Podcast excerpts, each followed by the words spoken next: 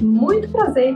Eu sou Karina Castro, esse aqui é o Karina Cast e aqui nós vamos ter conversas leves sobre o universo das secretárias e assistentes executivas.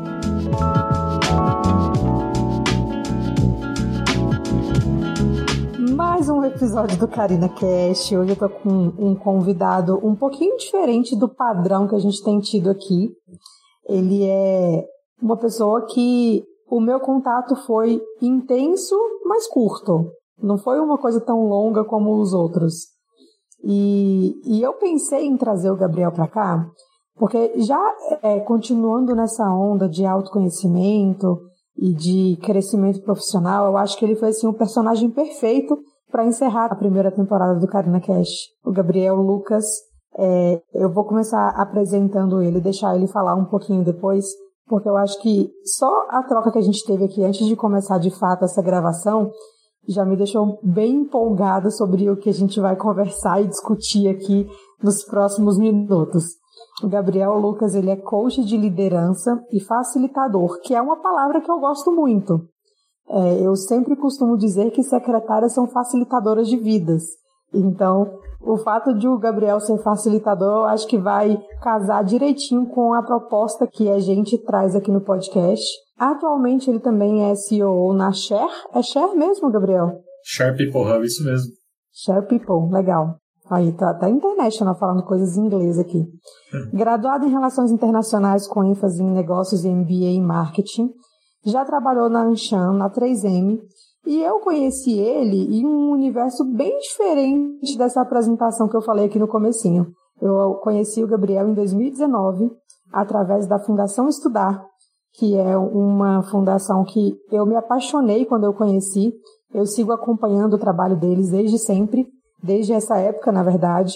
Não participei mais tão ativamente, mas foi assim o ponto alto do meu da minha transformação nessa parte de autoconhecimento, assim, de se olhar no espelho com mais cuidado, de entender melhor quem era a Karina e é, seguir nessa jornada, né? Porque ela é um caminho. Ela não é um lugar onde a gente chega. O autoconhecimento ele é um caminho a ser seguido. E agora eu queria que o Gabriel falasse um pouquinho dele. Eu acho que ele vai conseguir falar melhor do que eu. Que legal, Karina. Estou muito contente de estar aqui com você hoje e gravando nesse bate-papo. E fiquei muito feliz também com a sua é, essa reconexão que a gente fez recentemente, né, para bater esse papo aqui com, a audiência. É, acho que trazendo um pouquinho né, desse contexto que você trouxe, né, meu contato com a Fundação Estudar também foi bastante transformador. É, lá em 2013 ainda, eu participei de um programa que eles fizeram de liderança e, e um momento que, para mim, é, meu próprio processo de autoconhecimento estava em, em ebulição. Ele estava ali acontecendo a todo vapor e, sem dúvida, foi um marco ali estar tá, tá no ambiente ali da Fundação Estudar. É, até para contextualizar, eu acho que é legal contar um pouquinho né, de como que eu cheguei até ali. O, o assim, a minha carreira é, começou de forma bastante intensa. Né? Eu ainda estava na época da faculdade, no, nos, nos primeiros semestres, e eu passei num programa de estágio ali da Câmara Americana, né, da Anshan, como você mencionou, e como estagiário ali, né, foi, foi minha primeira posição, trabalhando na área comercial, área de relacionamento com o cliente. E logo ali já recebi desafios muito relevantes e até diante ali do jovem que eu era, ambicioso, né, aquilo já, já de alguma forma me ajudou a perceber o potencial que eu tinha e o próprio ambiente ali de executivos e executivas é, o ambiente era, era muito é, impulsionador, né, de, de, pensar grande, de sonhar grande. Isso foi muito legal. É, um pouco mais de três anos depois, ainda na Anshan, né, eu fiquei uns cinco anos lá, eu já tive a primeira oportunidade de liderar pessoas, o que foi muito gratificante, trouxe muito aprendizado para mim também. Então, assim, em linhas gerais, é, nessa fase, é, eu aprendi muito, aprendi muito mesmo. E cada interação que eu tinha com os outros é, eu sempre buscava aprender, especialmente pessoas que estavam adiante na carreira, sabe? É, entender como que ela chegou ali, qual foi a trajetória, entender esses marcos e, e absorver para a minha própria carreira. E essa época foi muito importante. Mas uma coisa que eu percebo é que foi uma época que eu olhei muito para fora, né? Eu estava ali muito olhando para esses executivos, as pessoas conviviam e estavam mais adiante, e partindo muitas vezes dessas histórias externas para pensar um pouco nos meus objetivos, né? Então, se você me perguntasse naquela época, é, provavelmente o que, que você quer ser, né? Daqui cinco anos, aquela pergunta clichê que muitas vezes a gente ouve, né? Eu provavelmente queria ser executivo de empresa, de multinacional, né? É isso que eu, eu ia te responder. E, e tanto é que depois, ao longo desses cinco anos que eu fiquei lá, foi crescendo esse desejo em mim de ir para uma grande empresa, né? Eu sempre falava algo do tipo, nossa, eu gosto muito daqui, estou adorando liderar essas pessoas, mas eu quero um desafio maior, mais complexo, né? Eu tinha a impressão de que se eu trabalhasse numa grande empresa, aí sim eu teria um grande desafio. Essa era a minha leitura. E nesse sentido, quando eu, me formei, né, casou um pouco ali com a minha formação, eu fiz exatamente isso e, e fui buscar é, é esse tipo de trabalho. E eu fui e trabalhei, né, de fato, eu consegui uma posição na 3M e a partir de 2013 eu trabalhei lá, um ciclo que durou aí quase oito anos, né, foi uma jornada bem, bem bacana e bem longa para mim. É, Agora, uma coisa que ficou nítida é, nessa transição é que lá em 2013, quando eu entrei, eu percebi rapidamente assim que eu não tinha gostado do, do que eu estava começando a fazer ali, sabe? Eu fui trabalhar como analista de exportação na época é, e aquilo não tinha nada a ver comigo, aquilo não tinha a ver com as minhas habilidades, era algo novo, mas não por ser novo que era um problema, mas o tipo de rotina que aquilo trazia para mim, rapidamente captei que não era o que eu queria estar fazendo. Ao mesmo tempo, eu percebi que eu tinha identificado muito com a empresa, com as pessoas, eu queria estar ali, mas não fazendo aquele tipo de atividade. E, então, aquele, especialmente os primeiros meses, diria aí quase o primeiro ano, foi um misto de, de sentimentos, mas com certeza teve frustração. É, então eu tinha essa ambição de crescer rápido e tudo, e ali eu estava de alguma forma recomeçando numa empresa maior, é, mas numa área que eu claramente via que não era meu futuro. E, então, todo esse contexto que eu compartilhei, né, ele de alguma forma me ajudou a empurrar, me empurrar, né, para ampliar meu autodesenvolvimento. De alguma forma, aquele ano de 2013 foi um ano que eu comecei a, a olhar o que, que eu faço nessa situação, né? O que, que eu faço para me encontrar. E tanto é que nesse ano, para você ter uma ideia, eu devo ter completado diferentes cursos em diferentes áreas. Fiz curso política externa, eu fiz curso sobre é, introdução à psicologia, eu fiz, eu fiz vários cursos aí na internet, na época ali no Coursera, que estava começando, né, para de alguma forma ver para onde que eu queria ir. E, e, em algum momento daí eu encontrei assim a Fundação Estudar. E aí fui participar desse programa de liderança que eu comentei com você.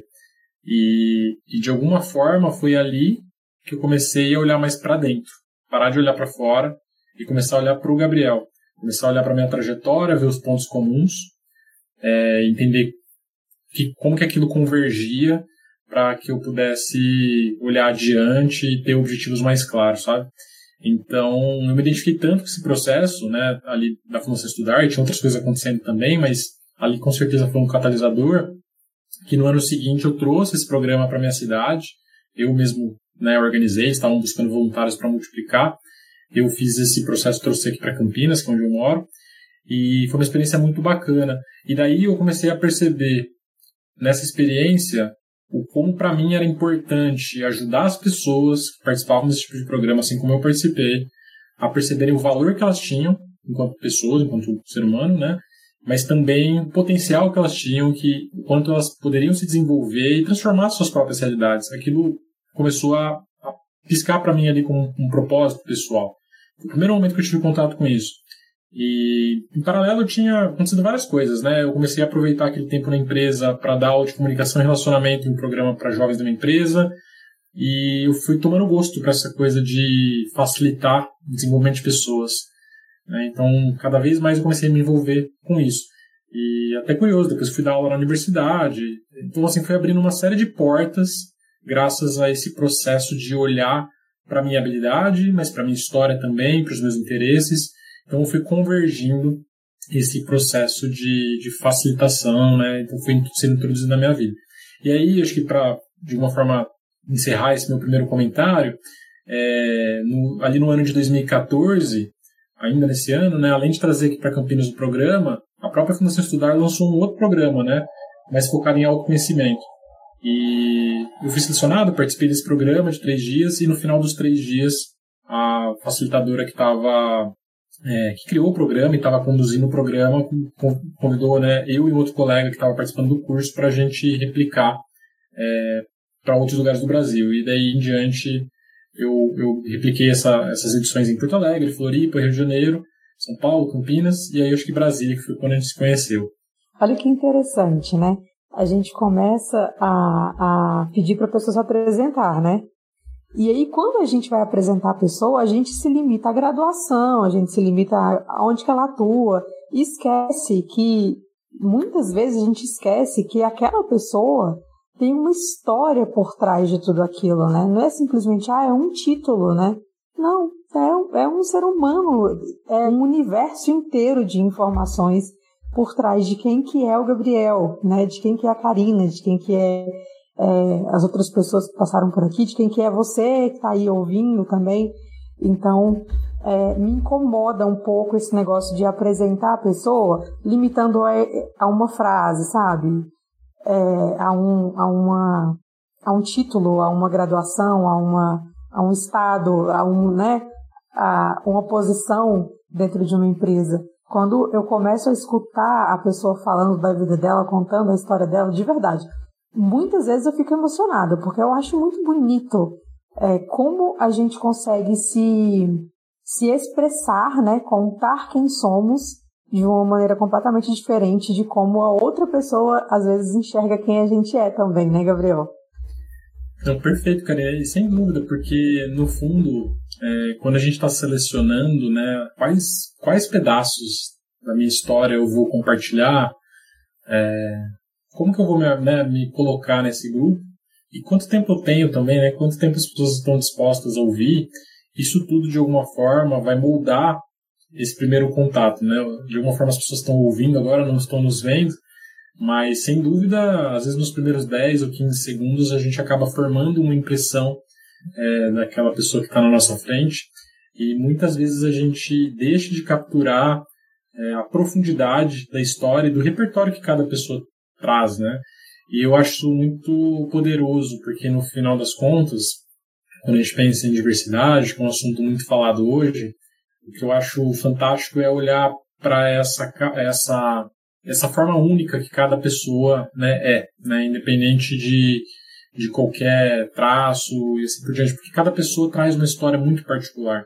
E se a gente estiver disposto a ouvir, a fazer as perguntas, né, a gente tem muito a aprender com cada pessoa é, e aprender até mesmo sobre nós mesmos. Né? Então eu acho que esse aspecto da apresentação que você colocou, ele realmente ele pode abrir muitas portas, mas também pode fechar, dependendo do, da forma como a gente lida com isso no nosso dia a dia. É, e é interessante, assim, recentemente, é, eu não, não me lembro qual foi o contexto que isso aconteceu, mas a pessoa foi me cumprimentar e eu lembro que era algumas, alguma situação, assim, de da gente vivenciar alguma coisa junto, ter uma experiência junto e tal. E aí no final tinha aquela história de, ah, obrigada, né? E abraçar, gratidão por esse momento e tal. E aí eu lembro dessa pessoa olhando muito fixamente no meu olho e falar assim, eu te reconheço, né? Então, assim, é, é reafirmar que ela consegue compreender a profundidade de tudo aquilo que, que passou naqueles momentos, né? Que, que a gente vivenciou junto e tal. Não é simplesmente um agradecimento. É como se realmente existisse uma conexão muito mais forte, né, entre as pessoas naquele momento. Eu achei, eu achei muito bonito, assim, a forma com que ela se referiu àquele momento, sabe? Eu reconheço você, eu, é, eu valido aquilo que você está sentindo, né? Eu consigo me colocar no seu lugar. Um sinal de muita empatia também, né? É verdade. Eu creio que hoje a gente está tão é, ocupado e tão distraído muitas vezes com mil assuntos, né, chamando a nossa atenção, uma reunião atrás da outra, é, nosso celular não, não, para de chegar, né, notificações. Então, de alguma forma, acho que o que de alguma forma marca essa, essa, isso que você acabou de escrever é a capacidade de presença que essa pessoa teve ali e conseguiu revelar através dessa frase eu te reconheço é, que eu acho que muitas vezes é o que a gente mais quer, mas que cada vez está mais difícil praticar, porque tudo clama por nossa atenção. E aí, o, talvez algo que me, me vem à mente é: a gente não se dá conta, mas a nossa vida tende a caminhar na direção dos nossos pensamentos mais fortes. Então, a gente coloca a nossa atenção onde está nosso foco. E onde está nosso foco é para onde nossa vida vai caminhar. Então, acho que uma, algo que a gente sempre tem que pensar e refletir é: estou colocando foco nas coisas certas, né? Tô, minha vida está indo na direção que faz sentido para mim, que está alinhado com quem eu sou, com quem eu quero me tornar. Acho isso é, tá aí no dia a dia, né? Uma escolha diária que a gente tem que fazer com a nossa presença, com a nossa atenção. Nas coisas pequenas, né? Nas menores. E aí a gente acha que é só o macro, né? Exato. Mas na verdade não. É, você contar a sua história, é, eu queria, eu, eu tentei fazer um link disso, né? A gente cria uma pauta aqui, conversa sobre a pauta, e aí na hora de conversar, nada da pauta tá saindo, né? Tá indo tudo ao contrário. A gente tá colocando foco em outra coisa. Nossa, que gostoso. Mas é, a, a ideia de, de deixar o Gabriel contar a história dele era justamente para poder para tentar linkar isso um pouco com as outras histórias que cruzaram a vida dele, que passaram pelos projetos que ele passou, pelos trabalhos onde ele trabalhou, né, pelos caminhos onde ele escolheu percorrer durante a vida. E, e aí é, eu tinha um sentimento de que ele tinha que, de, que ele iria me contar algum case de sucesso, alguma coisa muito extraordinária que ele viveu, né, dentro dessas facilitações da Fundação Estudar, dentro desses projetos de autoconhecimento. Porque quando eu estive lá, eu me lembro de histórias muito bonitas, de conexões muito fortes que eu fiz. Tem uma, uma amiga muito íntima hoje minha, muito amiga mesmo, que a gente é, resolveu participar dessa facilitação juntas. E eu acho que ninguém conseguiu ter uma conexão tão forte comigo como ela teve. Apesar de, durante todo o processo lá dentro, a gente não ter ficado junta, Uhum. A gente ficou separado o tempo inteiro, mas a gente conseguiu é, criar essa conexão, acho que pelo que a gente é, experienciou lá dentro, né? Pelas experiências que a gente teve lá dentro. Então, assim, é, realmente foi uma coisa muito forte. É muito interessante que é, somos muito diferentes, muito diferentes mesmo. E a gente tem um respeito pela outra e uma conexão tão forte que às vezes, assim, hoje ela mora em outro estado. Uhum. Mas, é, eventualmente, existe um, um, um estalo de tipo, poxa, eu preciso falar com fulana hoje, né? E aí a gente se fala e é como se uma estivesse realmente clamando pela outra porque precisava conversar, porque precisava de ajuda. E aí as opiniões divergem muito, os sentimentos divergem muito, mas a gente sempre consegue encontrar um, um, um ponto de, de conexão ali para a gente poder seguir juntas, sabe? E eu acho isso muito interessante, assim. Então, a história do Gabriel, ela já foi para mim a melhor história. Não, se ele quiser contar outra, eu vou ouvir com o maior prazer, porque eu amo ouvir histórias, mas, mas eu tinha é, pensado em pedir para ele trazer um queijo de sucesso. O dele é a, a, a personificação do queijo de sucesso. Então, ele foi o cara que participou ali do primeiro, que conseguiu multiplicar isso, que levou isso para outros estados ele alcançou, me alcançou aqui em Brasília, né? Ele conseguiu chegar em mim aqui em uma situação completamente adversa, completamente diferente. E não sei, tem alguma outra história muito legal assim para você contar? É muito legal você falar isso, Karina, porque de fato é até difícil falar é, de outras pessoas, né? Quando a gente sem contextualizar a nossa própria história, né? Então, para mim pessoalmente, né, eu fazia esse tipo de, de trabalho e, e foi voluntário nesse processo todo, né? Depois eu fui me tornando né, facilitador e sendo remunerado por isso, mas é, aprendi muito nesse processo, mas eu vejo que até mesmo né, o teu, teu depoimento, quando você de uma forma reconectou comigo recentemente e falou um pouco do impacto que eu tive sobre você, né? E é curioso, né? Porque de alguma forma é, você descreveu esse impacto para mim, né? E fazia bons anos que a gente não se falava.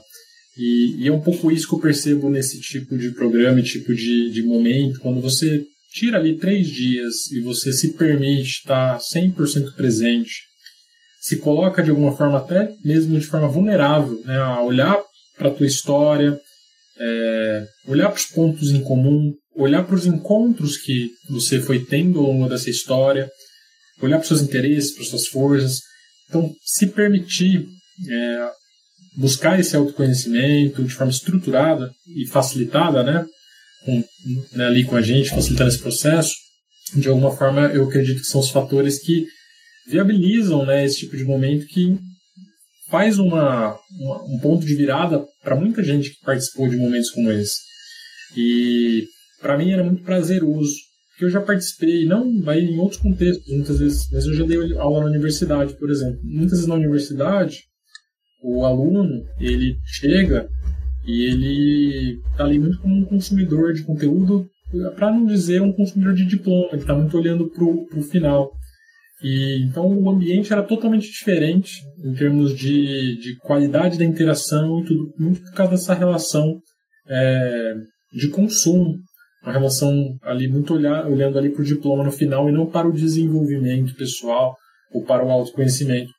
Então eu acho que é, esse ambiente possibilitou muitas histórias assim, né? Então eu tenho contato com algumas das pessoas, algumas se tornaram é, amigos e amigas e o que eu percebo com um traço comum é que esses momentos foram momentos que elas puderam olhar para dentro, aumentar uma clareza pessoal sobre quem elas eram, o que tinha trazido elas até ali, e olhar para frente, é, traçando um mapa de possibilidades alinhado com quem elas estavam se enxergando naquele momento.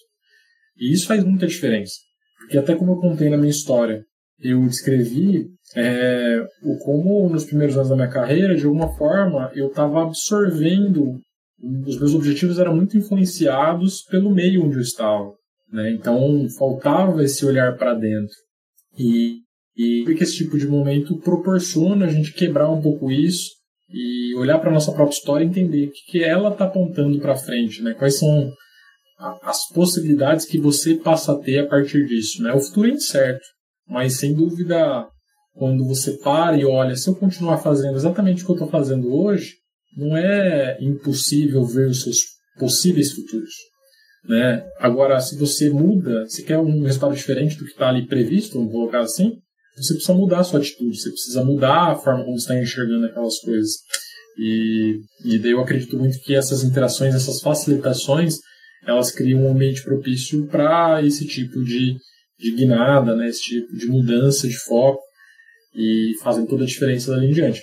Mas o que eu percebo e olhando muito várias histórias, né, é que as pessoas aumentaram muito a clareza.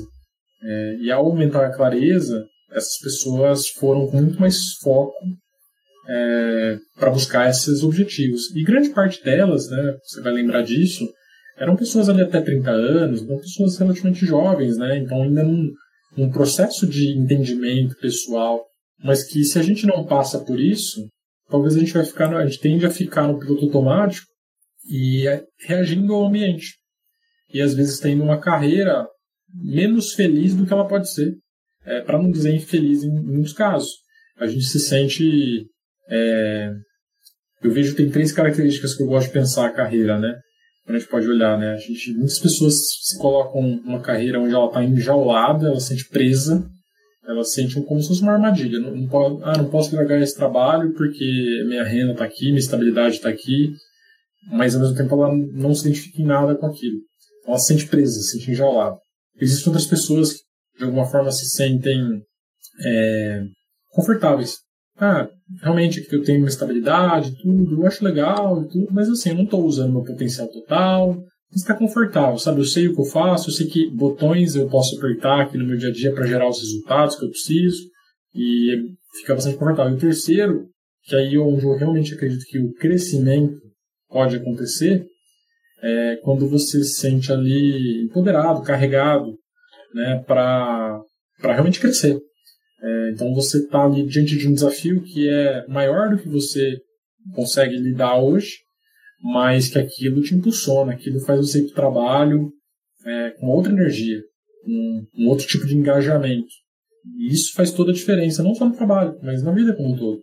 Então, eu penso que esse processo de olhar para dentro e olhar para o meio, ele é, ambos são importantes, mas o olhar para dentro ele ajuda a gente a não entrar nessas armadilhas né, que eu comentei agora há pouco, né, nesse, nesse framework de carreira, né, para a gente não ficar enjaulado a pandemia fez a gente ficar parado de frente para o espelho, literalmente, né?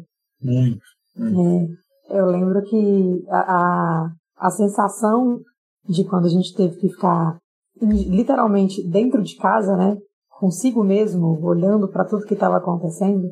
Eu até escrevi em algum momento falando sobre cuidar de plantas no meu LinkedIn, porque eu nunca tinha conseguido deixar uma planta viva na minha vida.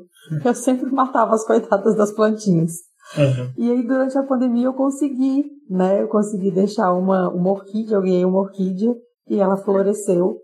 E aí, assim, é, é, eu consigo me lembrar, assim, nitidamente de quando eu participei do, do processo da Fundação Estudar e do, de quando a pandemia começou, porque a sensação era a mesma, né? Lá a gente tinha que olhar para a gente, né? Não tinha outra saída. Por mais que você conseguisse, em alguns momentos, se distrair com o outro contando sobre ele, né? É, evidenciando o que estava acontecendo, o que ele estava sentindo, era como se fosse a sua voz falando no seu ouvido em muitos momentos, né? Porque o outro também sentia muito do que você sentia, né? Exato. E, e aí o facilitador, né? Aquela pessoa que estava lá na frente, que é um facilitador mesmo, porque inclusive as perguntas que ele faz são para facilitar o que, o, que, o que você precisa alcançar, né? A maneira como as coisas vão acontecendo. E aí você vai conseguindo identificar é, as suas fraquezas, as suas dificuldades, as suas fortalezas. Para mim sempre foi muito difícil falar é, em que eu sou boa, né? Uhum. Como que é muito mais fácil falar em que eu sou muito ruim, né? Então, poxa, eu não conseguia deixar uma planta viva. Para mim era muito fácil falar isso, moleza, né? Mas falar as coisas em que eu era boa, reconhecer aquilo, sem parecer soberba, né? Sem parecer arrogante, sem ser arrogante. Porque sempre que eu falo, ah, eu sou muito boa nisso, a pessoa fala que acha que a gente está sendo arrogante, né? É, sem ter esse sentimento vinculado a gente falar em uma, uma identificação de sentimentos, se sentir orgulhoso de ser bom em alguma coisa. É... Não, muito legal isso que você trouxe, porque primeiro, né, algo que eu percebo é que muitas vezes quando a gente se coloca com o desejo de mudar, vão existir uma série de pessoas que não por maldade, mas elas vão dizer as mil razões pela qual você não deveria fazer o que você está pensando em fazer. Então, você vira e fala assim, ah, não, eu tô com esse projeto na minha vida, vou, vou ir morar fora. A pessoa vai vir com cinco razões do, não, mas já pensou nisso, mas você vai largar seu emprego, você vai... Então, as pessoas, muitas vezes, sem querer, elas nos atrapalham nesse processo, e não por maldade, porque elas, de alguma forma, elas, elas reforçam esse desejo por estabilidade que muitas vezes a gente está buscando. Só que na estabilidade não há crescimento, há estabilidade. Então, quantas pessoas vivem aquém do seu potencial porque, de alguma forma, não se colocam no ambiente ou se cercam de pessoas que vão ajudá-las a facilitar esse processo. Então, você trouxe vários exemplos, né? Você falou da pandemia. De alguma forma, a pandemia nos forçou a questionar e olhar para questões que estavam ali no cantinho, que a gente não estava olhando para elas. Teve pessoas que continuaram ignorando, eu tenho certeza. Mas muitas pessoas utilizaram desse processo para ressignificar a relação delas com o trabalho, a relação delas com a carreira, talvez com a família e outros aspectos da vida. Isso é muito poderoso. Quando a gente olha para algo, a gente olha para onde a gente está, a gente olha para onde a gente quer chegar e a gente entende esse, esse gap, o que separa essas duas coisas. Porque só quando a gente tem clareza sobre o que a gente gostaria diferente e onde a gente está, a gente define a realidade e que a gente pode fazer um plano, a gente pode criar um caminho para percorrer, para chegar e conquistar isso que é importante para nós. O que na maior parte das vezes a gente está fazendo, a gente está dentro ali do mar, seguindo para onde o mar nos leva. Piloto automático, como eu falei mais cedo. E em certos momentos que talvez isso funcione, porque de uma forma a gente gasta menos energia, tem momentos da vida que, de uma forma, uma área da vida está ali mais à deriva. Mas só quando a gente assume o comando e assume a responsabilidade por as nossas escolhas, é que a gente realmente pode desfrutar de crescimento real e encontrar algo significativo, algo que faça sentido para nós. Então eu, eu penso que se colocar em circunstâncias como essa é, são extremamente necessários. E talvez fazendo essa ponte, né, foi isso que me levou é, a buscar e me tornar coach. Né, porque o coach ele faz exatamente isso. O trabalho do coach é ajudar a pessoa que está no ponto A a identificar qual o ponto B para ela que é importante e ajudar essa pessoa a caminhar. Só que muitas vezes o que acontece isso, eu posso falar de mim mesmo, né? Até mesmo eu que conheço o processo, a metodologia e tudo, né? Eu também preciso de coach. Eu também preciso de alguém me ajudando. Por quê? Porque o processo, o caminho, é cheio de distrações, é cheio de outras metas menores, muitas menos importantes, mas que nos distraem. E quando a gente quer fazer tudo, o que a gente acaba fazendo? acaba fazendo quase nada. A gente não progride. Então, algo que tem ficado muito claro para mim, no, nas pessoas que eu tenho trabalhado junto enquanto coach, é que esse processo ele é muito rico quando a gente se coloca num ambiente e daí estou falando do processo de coach, mas a gente estava falando agora há pouco né, do processo lá na Fundação Estudar, dos três dias, mas quando a gente se permite colocar num processo onde a gente para, se desconecta das nossas demandas do presente para olhar para as possibilidades, para o que já aconteceu, para nos informar sobre as nossas possibilidades, né, o que nos trouxe até aqui, mas principalmente para olhar para frente e, poxa, para onde eu quero ir, quem eu quero me tornar, o que, que eu quero desenvolver. Porque é isso que faz a gente mudar a rota. E, então, eu acho muito legal isso que você trouxe da pandemia, Karina, porque muita gente foi forçada pelo contexto a fazer isso, mas acho que o ponto central, e a gente, não sei se você vai lembrar disso, mas logo no começo desses três dias que a gente passou lá, a gente trazia a fala de um pesquisador americano que pesquisou várias pessoas no final da vida deles e, e perguntando né, quais eram as grandes é, aprendizados da vida e talvez até arrependimentos. E uma das coisas que eles se arrependiam era não ter pausado mais e feito escolhas intencionais sobre o que eles realmente queriam. Eles sentiam falta de tempo para pensar sobre a vida, para ser mais intencional e não deixar a vida simplesmente levar. E o, muitas vezes o ponto é: ninguém vai proporcionar essa pausa para a gente senão nós mesmos. A gente precisa se desconectar, estabelecer um tempo para aquilo, se a gente quer de fato se conhecer mais e desfrutar de todo o potencial que a gente tem e às vezes a gente sequer conhece. Pausas necessárias, né, Gabriel? Sim, muito, muito. E você já reparou que às vezes a gente sai de férias, né? Férias merecidas, né? Vai viajar. Eu não sei se você já reparou isso, mas às vezes é nas férias que a gente começa a ter certos pensamentos que, quando a gente está imerso no trabalho, a gente não consegue. Às vezes até mesmo insights sobre o trabalho, sobre como abordar uma questão estrutural de forma diferente. Mas não só isso, outros aspectos gerais, porque de alguma forma a mudança de ambiente, o afastamento, muda a nossa perspectiva e cria possibilidades que a gente não estava enxergando até então. Então, sim, pausas são muito necessárias e, e a gente está num, mundo que, se a gente não se regular e colocar os próprios limites, ninguém vai colocar pra gente. É, é, em algum lugar eu ouvi falar sobre o olho do furacão, que dizem que lá é um lugar calmo, tranquilo. e a gente fica só no furacão e esquece, né, que existe um lugarzinho lá dentro que a gente consegue se tranquilizar, né?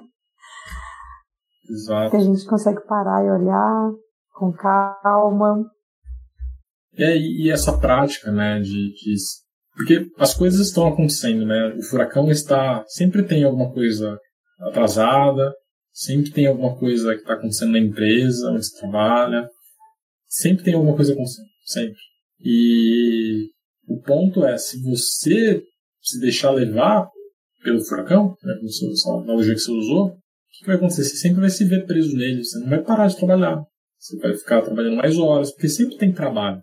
O trabalho ele, ele vai sempre preencher o número de horas que você dedicar a ele, sempre. Mas aí a pergunta chave é como que a gente cria esse espaço até mesmo para recarregar as energias, para ser mais efetivo no trabalho, certo? Porque, veja, eu custo acreditar que a gente trabalha de forma mais eficaz porque a gente trabalha mais horas.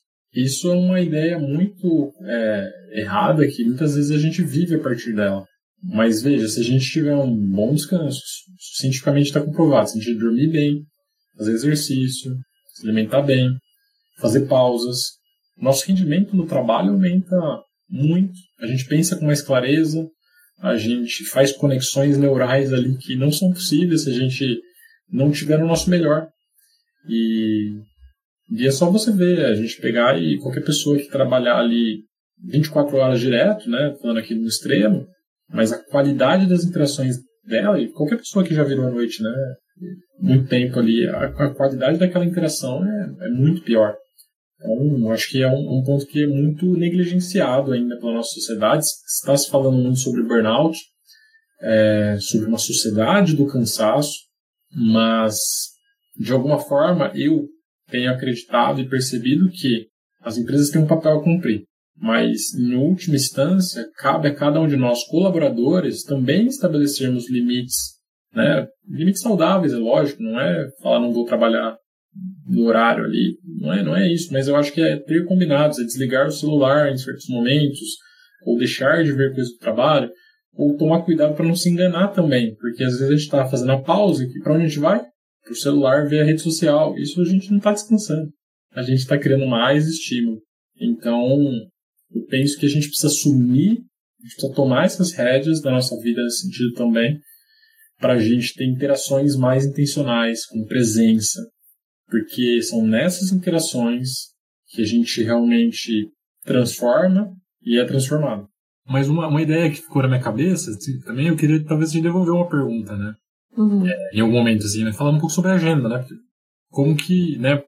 Porque, não sei se eu estou errado aqui no meu entendimento, mas assim, vocês são muito importantes para ajudar a estabelecer agenda, prioridade e assim por diante, né? Mas ainda assim, é... e você está fora do executivo, né? Ou da executiva, né? Você está tipo, ali fora e ajudando ele a facilitar esse processo. Agora, imagine uma pessoa fazendo sozinha. Que eu acho que, é isso que eu, eu acho que é uma, um insight interessante, sabe? Até para as pessoas que trabalham com isso perceberem quão relevante é o trabalho delas, sabe? Porque fazer sozinha é muito difícil. É muito complicado. É, é, a gente, assim, você estava falando sobre essa questão de quando a gente está fora, a gente pensa, né? Quando a gente pausa, a gente consegue pensar melhor, ter é, essas conexões, fazer esses, esses links com coisas que quando a gente está no, no dia a dia ali na correria a gente não consegue. E é exatamente nesse ponto que eu acho que o suporte da secretária ele ele passa a ser muito importante para o executivo, sabe? Uhum. Porque se você para para pensar que 99% dos executivos, é, a vida deles gira em torno da agenda, né? Se ele tem uma agenda bem organizada, se ele compreende é, como que, que, a, que, aquela agenda pode acontecer de uma forma mais é, produtiva, sem que tome muitas horas do dia dele e que ele tenha essas pausas necessárias, né?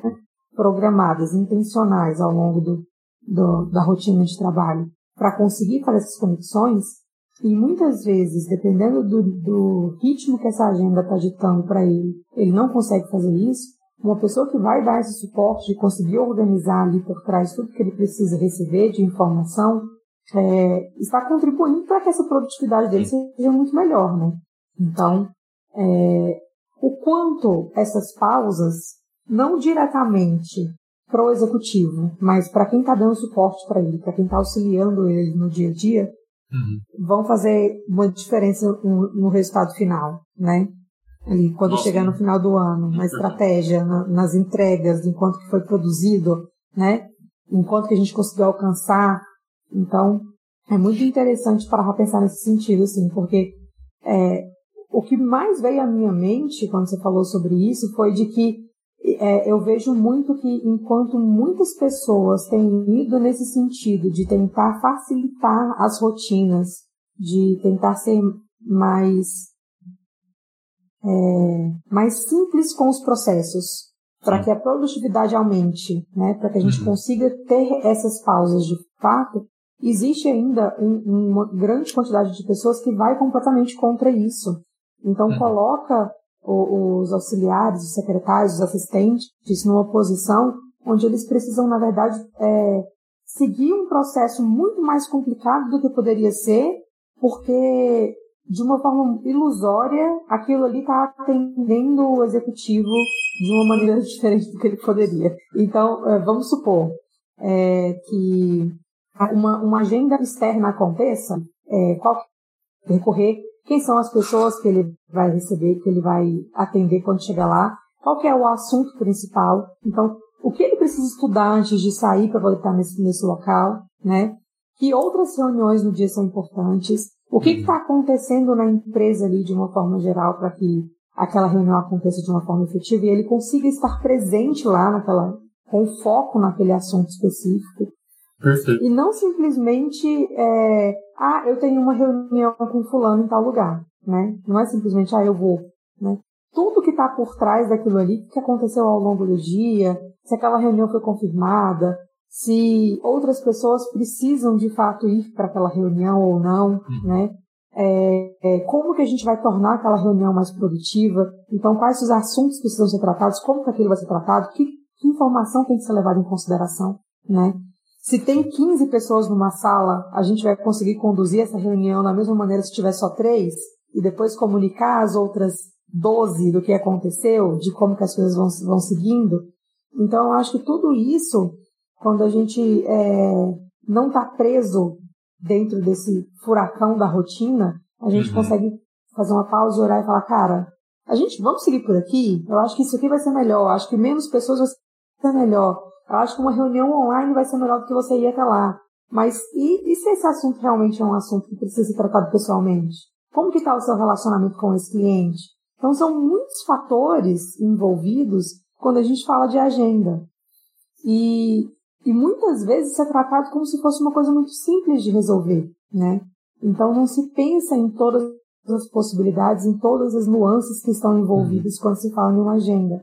E quem melhor que uma secretária que está ali o dia inteiro, o tempo inteiro lidando com essas relações, principalmente com as situações, com o humor, com todos esses desgastes envolvidos, essas documentações, a situação da empresa, quem que a gente precisa trazer para perto, quem precisa estar tá longe, como que a gente vai conduzir tudo isso, né? Para poder dar esse suporte e, e contribuir para que essas pausas estratégicas aconteçam e para que isso seja intencional e para que isso seja direcionado para que a gente tenha realmente um resultado final é, satisfatório. Às vezes não consegue ser extraordinário, mas pelo menos satisfatório, né?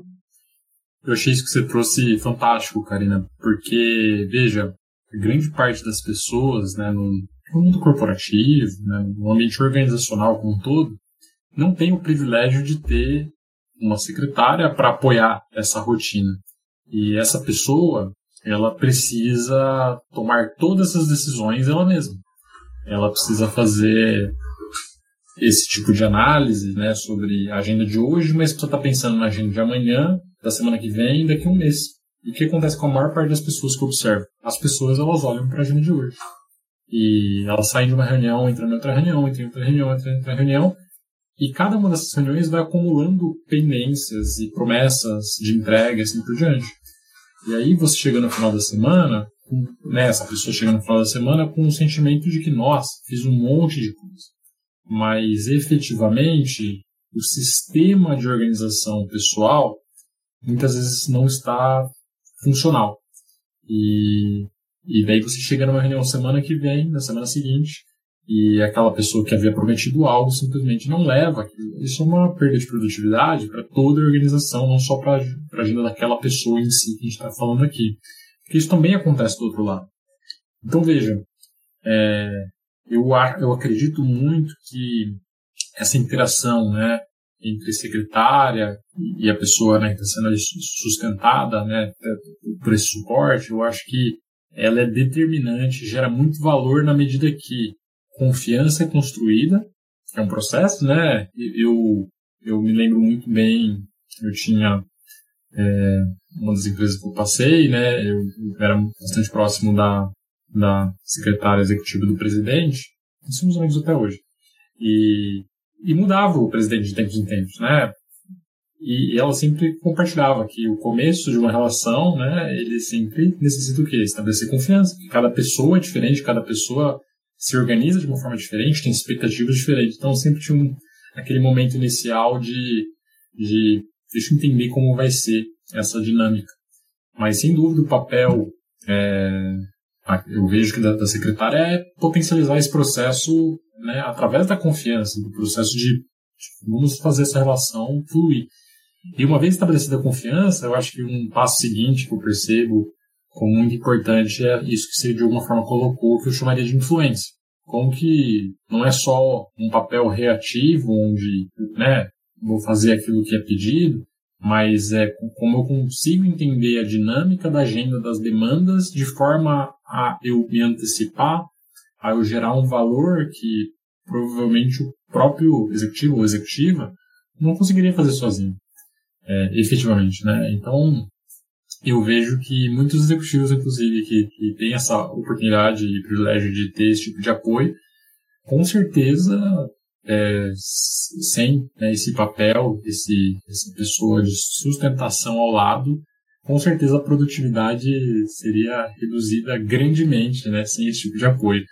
E aí eu, sim, eu, eu volto no ponto anterior. É, sim, eu acho que precisa achar esse meio do caminho onde também o trabalho de quem está fazendo esse papel, né, como secretário, secretária, é, precisa da sustentação, né? Se você fica ali o dia inteiro só né, indo de um, de um, de um processo para o outro, você não tem um respirar, você não tem um momento ali de reconcentração, provavelmente você vai né, sair exaurido no final do dia. E isso vai se somando ao longo dos dias, você perde a conexão com o seu trabalho, a conexão com um propósito ali maior do porquê você está fazendo aquilo, e vira mais um trabalho.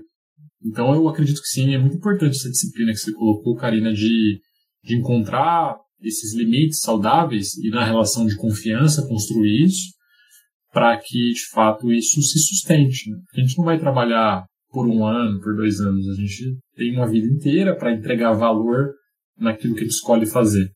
Então, achei muito legal essa, essa dinâmica. Até porque eu acho que um dos grandes desafios nossos é de fato priorizar o que é mais importante. E sem dúvida esse tipo de apoio ele ajuda muito. Interessante. A última gravação que foi com um xará seu, né, com o Gabriel também, Gabriel Cardoso. Legal. A gente fala sobre essa construção, né, do relacionamento, sobre essa base de confiança, sobre mais ou menos como estruturar isso, né?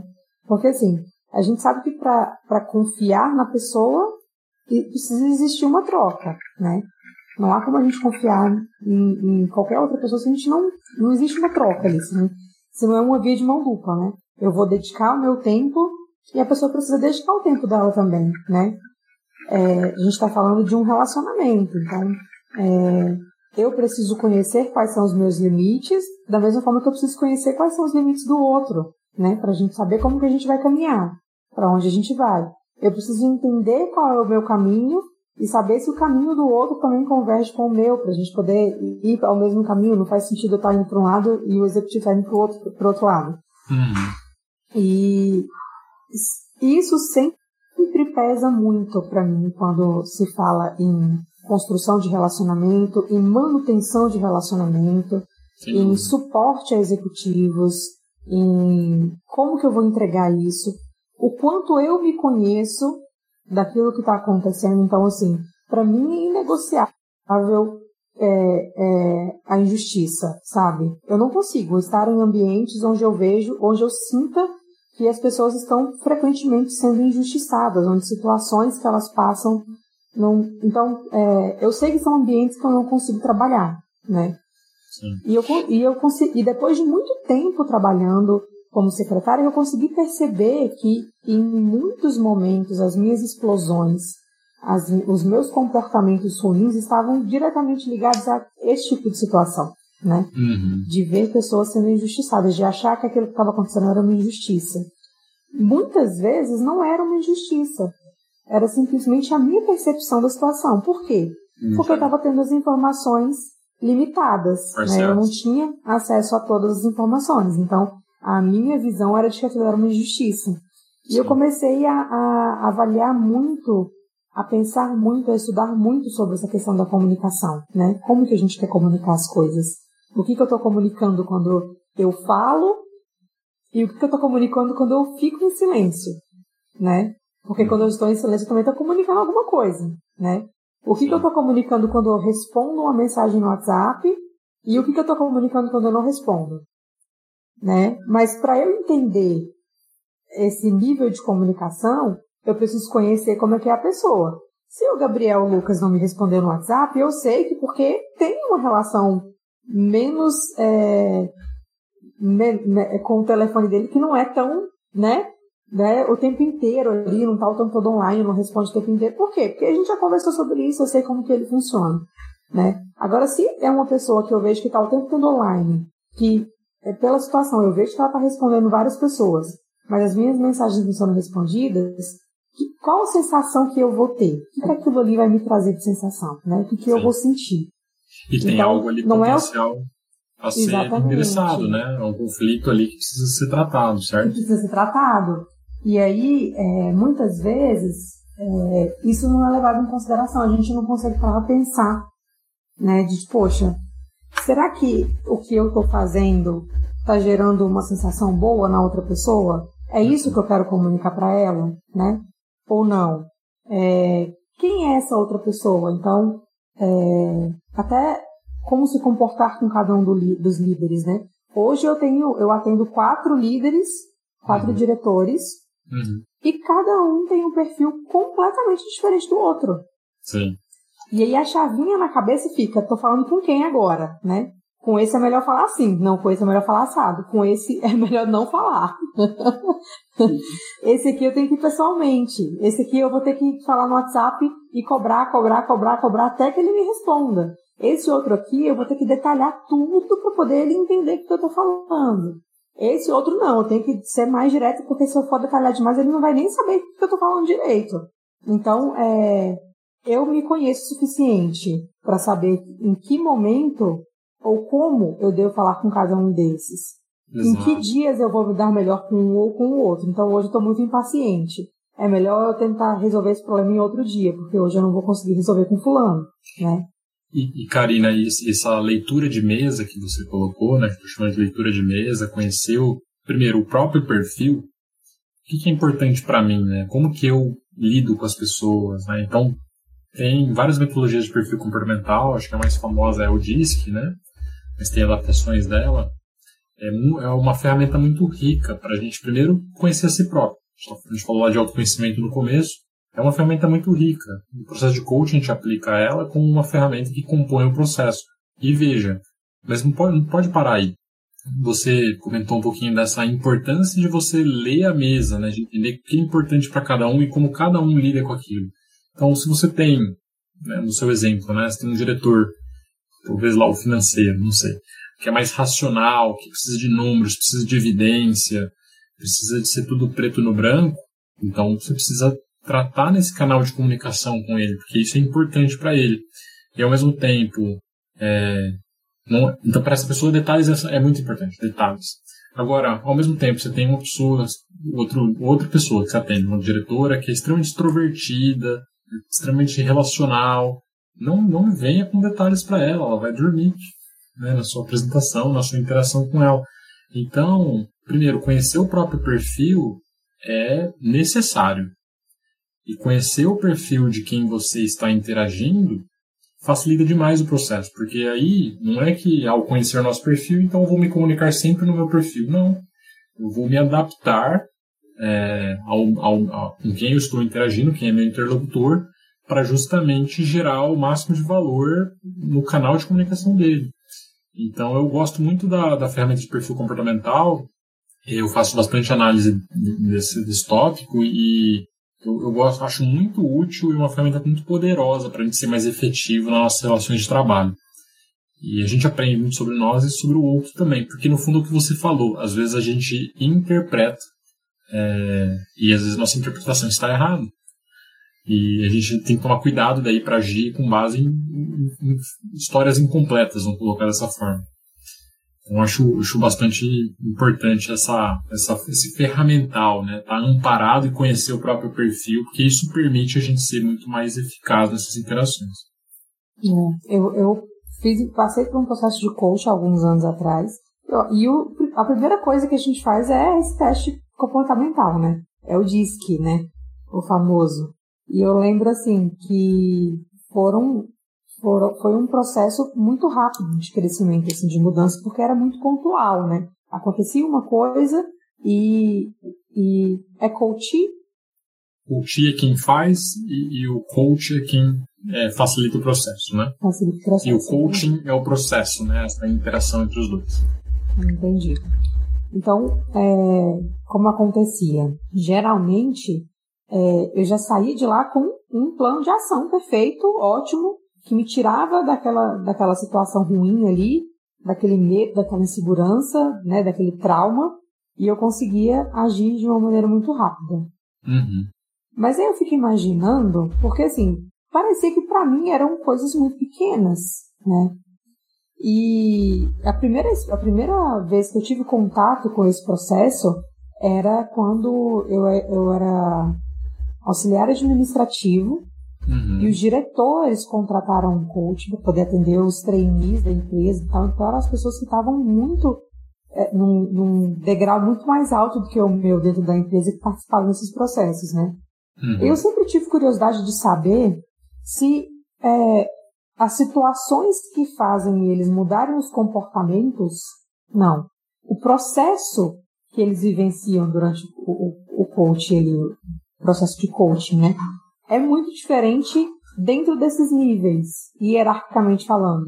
Então, se você vai fazer um processo de coaching com um diretor ou com um auxiliar, é o sistema é o mesmo, o processo é o mesmo, ou é muito diferente tratar esses comportamentos que precisam ser alterados, essas percepções, essas, sabe, é, varia muito mesmo ou não?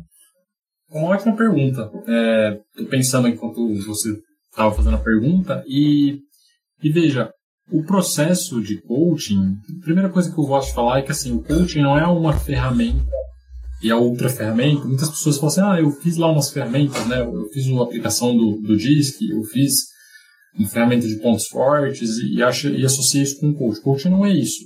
Coaching se usa de ferramentas, mas ele é um processo cumulativo que ajuda as pessoas, de fato, a se mover de um ponto A para um ponto B. Né? Então, é, o coaching, né, o desafio do, do quem é o, o coach, né, é ajudar o coach a se movimentar, né, a sair do lugar, né, a, de fato a, a passar por uma transformação e essa transformação ela é definida pelo coach. Disse isso tudo para talvez responder sua pergunta nesse ponto. Quem determina a mudança que quer atingir, o ponto de chegada, não é o coach, é o coach, aquele que contrata.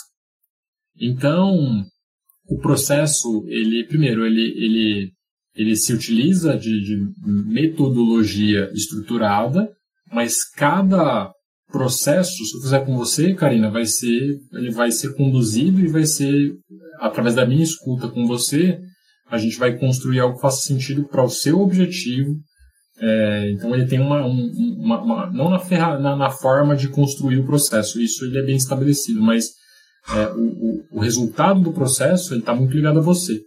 É, então, de forma abrangente, né, respondendo a sua pergunta, é, não, não muda em termos de estruturação, mas uhum. o conteúdo do processo muda bastante, porque é, são pessoas em momentos de carreira muito diferentes, com desafios muito diferentes. E aí, é, ter um coach experiente, é, que passou por essas situações, é, que viveu ali o desafio da posição executiva, vai facilitar esse processo. Quer dizer que um coach menos experiente, com outra vivência, não pode conduzir? Até pode, mas a conexão ela fica mais rápida, né? então os resultados também é, se maximizam mais rápido. Porém, eu volto a falar o que eu comentei antes. Quem se movimenta, quem entrega o resultado no processo é o coach. O coach ele está no papel de facilitar esse processo. Então, se você tem alguém que não quer mudar, você, não, eu não quero mudar, eu estou resistente aqui. Essa pessoa não adianta ela ir para um processo de coach. A pessoa tem que querer sair do lugar. Isso é muito, muito importante. Entendi. E é um processo de conscientização também, não é, Gabriel? Muitas vezes a gente chega e achando, sabendo para onde quer ir, mas algum, algumas coisas elas são meio obscuras, assim. A gente não sabe muito bem por que, que aquilo acontece, não consegue enxergar aquele comportamento, aquele vício, aquele, né, aquela repetição, não entende porque aquilo se repete tantas vezes. ou de onde vem aquele trauma. E aí é um, um processo que auxilia muito isso, né? A, a se conscientizar do que está acontecendo, do que está se repetindo, para saber como reagir, como mudar o, o percurso. É, eu, eu, vejo que acho que é um, um esclarecimento que eu sempre gosto de fazer, né? A diferença do papel do, do psicólogo, terapeuta, psicanalista versus o coach. É, quando a gente fala de trauma, a gente fala de, de algum desafio mais do lado emocional, esse é o papel do psicólogo. Ele está treinado e capacitado para lidar com qualquer tipo de adoecimento. É, o coach não tem essa habilidade, não tem esse foco, e o coach que se posiciona dessa forma, inclusive, tem que ficar é, atento, porque não é a, a, área dele. O papel do coach, gosto de falar dessa forma, é gerar movimento. Então, é te ajudar a, a, aumentar a sua clareza. Você usou a palavra consciência. Eu gosto um pouquinho mais da palavra clareza. Porque às vezes a gente tem uma ideia, ah, é mais ou menos ali que eu quero chegar. Só que a gente não sabe como. Então vamos te ajudar a achar esse como. E, e as respostas vão ser facilitadas né, nesse processo mútuo. Porque o que acontece? Às vezes a gente tem um objetivo ali, só que a gente pensa nele uma vez por mês e a gente dá o mínimo de atenção para ele. Quando a gente cria um processo estruturado, com accountability, né, com esse comprometimento, responsabilização é, frequente, o processo evolui. Você, você consegue passar a enxergar insights, chegar em pontos que você sozinho não consegue chegar. Então, é realmente alguém está ali do seu lado e vai te sustentar para você encontrar mais clareza nesse processo. Seja para entender e definir seu objetivo, seja para ter mais clareza de onde você está, mas principalmente para te mover nesse caminho que deve ser percorrido para alcançar um objetivo, com consistência. Né? Então, a gente vai olhar para coisas que atrapalham sim, mas principalmente o foco é, é, é aumentar a nossa clareza e gerar esse movimento como objetivo. Então é, é importante diferenciar esse papel do, de quem está mais do lado da, da, psicologia, da terapia, versus o coach, tá? Isso é, é importante. Interessante. Nunca tinha parado de pensar nesse sentido. É importante se confunde muito, né? Eu, eu, eu vejo que o grande perigo, e a gente precisa ter isso muito claro, é que existe o coach levado a sério. É realmente um coach que gera resultado e, e ele ele não vai te fazer mil promessas. Não, não é esse o papel do, do, do, coach, né? A gente, de fato, vai ajudar aquela pessoa que quer passar por uma mudança, alcançar um objetivo. É, mas quando se mistura né, essa, essa questão de até de, de, área de atuação e tudo, aí eu acho que existe um perigo e, e assim, como toda profissão, né? É, tem pessoas que vão além ali e fazem um mau nome da profissão, né? Mas é, mas é extremamente gratificante quando o processo é bem conduzido, né, por dois lados, né, para quem está ajudando, né, como coach, mas também para quem está sendo beneficiado ali como coaching. Verdade. Está na sua essência ajudar, hein, Gabriel? Sim, eu, eu percebi, eu acho que isso, muito na, na, a gente escreveu um pouquinho essa história aí, e ficou muito evidente para mim lá em 2013, quando eu comecei a olhar a minha história, eu percebi que muitas pessoas é, apostaram em mim, sabe? É, pessoas que, de alguma forma, olhavam para mim e viam algo que eu não vi em mim mesmo naquele momento. E talvez até na adolescência, foi antes do momento profissional. E de alguma forma me colocavam numa situação que eu falava assim, nossa, não vou dar conta.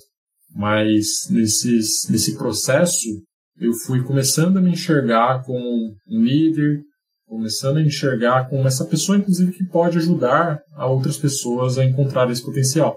Mas isso aconteceu comigo primeiro. É, então, sim, eu gosto muito de conversar sobre carreira, de ajudar as pessoas a pensarem e, e, e executarem os próximos passos. Isso acho que faz bastante parte do, do meu perfil e as pessoas acabam me buscando para isso. É, ou, ou, avançar né, na, na, jornada de liderança, liderar melhor, é, melhorar a performance. Então acho que isso tudo transita né, um pouquinho dessa, dessa experiência que eu tive até aqui com certeza cada interação é a gente cresce muito, né? É verdade. Boas conexões. Sem dúvida, Karina. É, acho que tá chegando no final. A gente tá conversando tem um tempão já. Nem parece, né?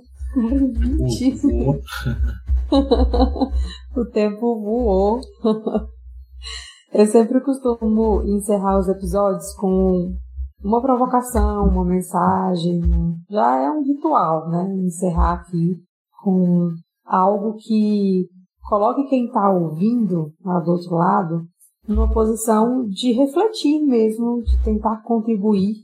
Já tiveram algumas pessoas que, que responderam algumas perguntas um pouquinho polêmicas, outras me fizeram mudar de ideia em relação à resposta dos, dos convidados anteriores.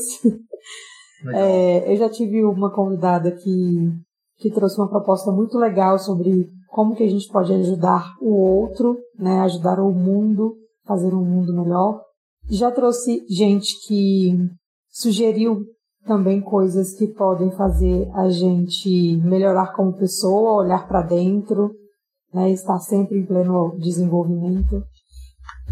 E a nossa conversa de hoje começou falando sobre autoconhecimento, terminou falando sobre autoconhecimento também, né? Afinal de contas, o, os processos que a gente passa com, como coach também servem para isso, para ajudar a gente a se conhecer melhor.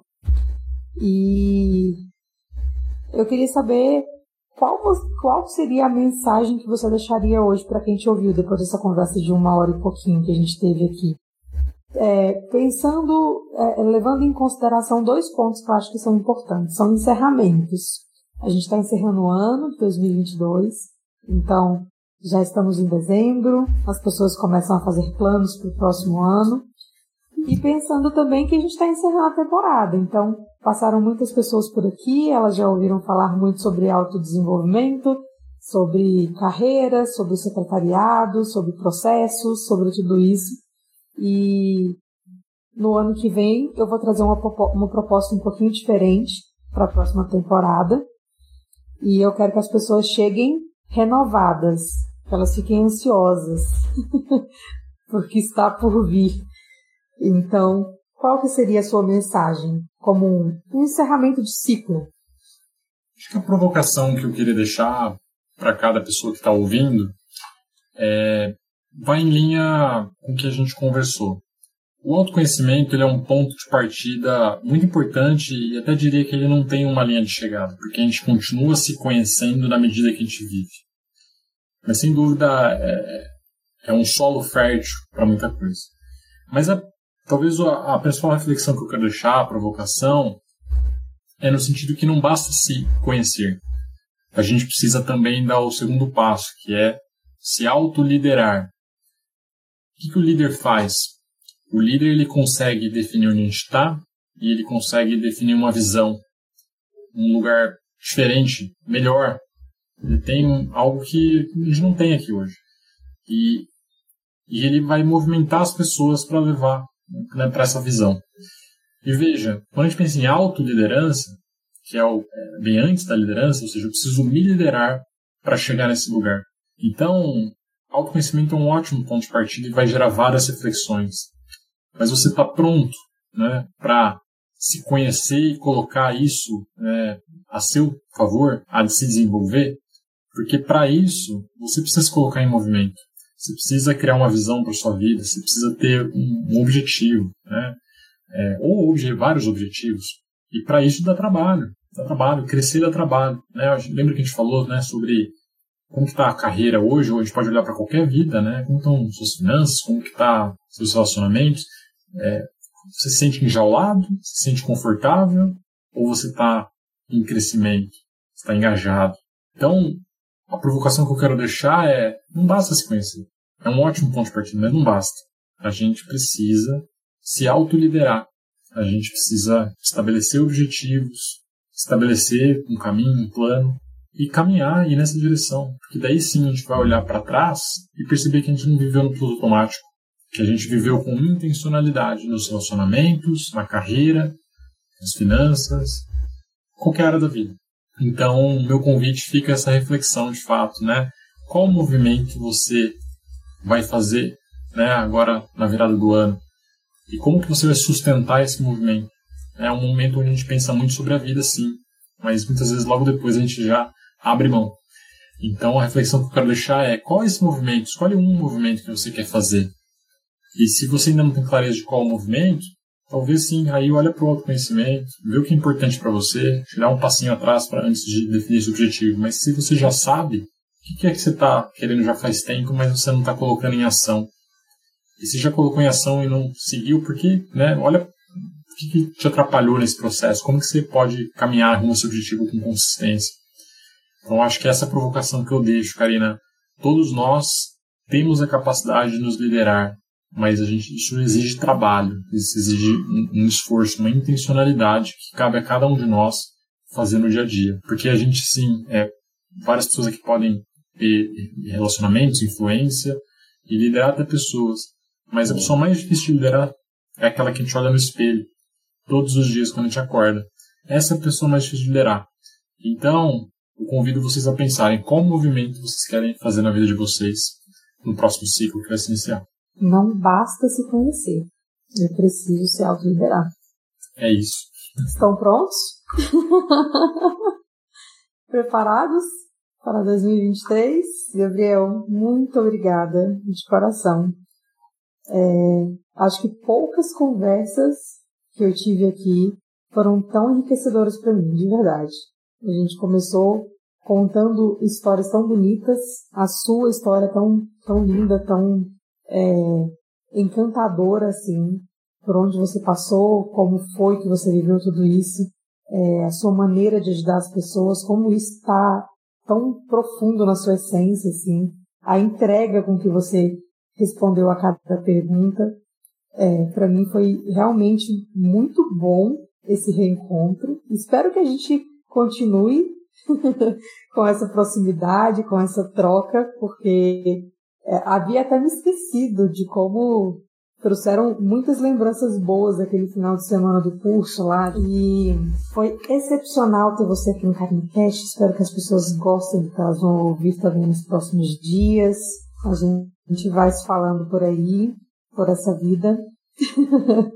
Excelente, Karina. Obrigado pelo convite. Foi, foi um privilégio estar aqui com você nesse bate-papo, é, refletindo, provocando e colocando as pessoas em movimento, né? E quem quiser de alguma forma se conectar, né? Meu, meu Instagram é gabriel.r.lucas e também aí acho que estamos à disposição para sempre fazer essas provocações conjuntas. Eu vou colocar as redes sociais dele aqui no descritivo do, do episódio. E aí você procurar a gente lá nas redes sociais. Vamos estar sempre atentos, dispostos a ajudar, a conversar, abertos. Essa, é, esse é o objetivo final aqui. Se ajudar, segurar na mãozinha um do outro e caminhar juntos. muito bom, muito bom. Obrigado, viu, Karina? Muitíssimo obrigado por ter chegado até o final desse episódio. Eu estou muito feliz que você conseguiu ouvir toda essa conversa e essa troca com o convidado de hoje. Caso você queira continuar acompanhando mais sobre o meu trabalho, te convido a me seguir no LinkedIn, arroba Carina Castro S, tudo junto, e também aqui nas plataformas de áudio. Eu te vejo no próximo episódio.